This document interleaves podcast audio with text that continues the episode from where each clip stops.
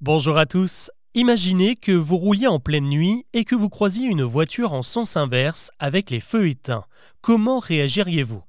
Eh bien, à la fin des années 90, il est très probable que vous y auriez réfléchi à deux fois avant de faire des appels de phare.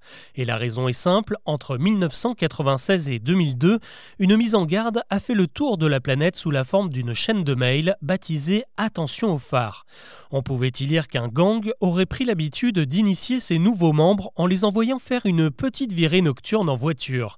Le novice était censé rouler les feux éteints et attendre qu'un imprudent ose lui faire un appel de phare pour lui signaler. S'ensuivait alors une prise en chasse de l'automobiliste par le reste du gang pour le pousser à l'accident, si possible mortel. Le mail en question invitait donc ses lecteurs à être extrêmement prudents et à ne surtout pas faire d'appel de phare s'ils croisaient un véhicule circulant dans l'obscurité.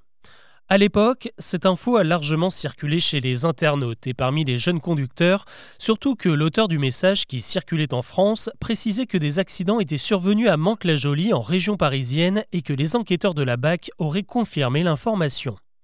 Mais le problème avec ce genre de mise en garde, c'est qu'elles sont bien souvent rédigées par des auteurs un peu flemmards et comme beaucoup de chaînes de mails, le texte qui circulait à l'époque n'était en fait qu'une mauvaise traduction d'un autre message originaire d'Amérique du Nord.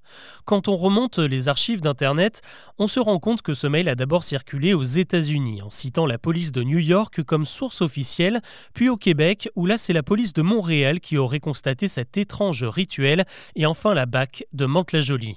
Décidément, ce fameux gang devait avoir des ramifications internationales.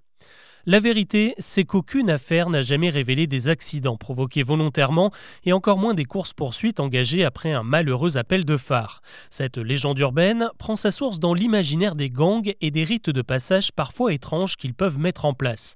On pense aux brûlures de cigarettes, aux raclés infligés aux nouveaux membres ou encore aux petits doigts que les yakuza se coupent pour se faire pardonner d'avoir contrarié leur patron.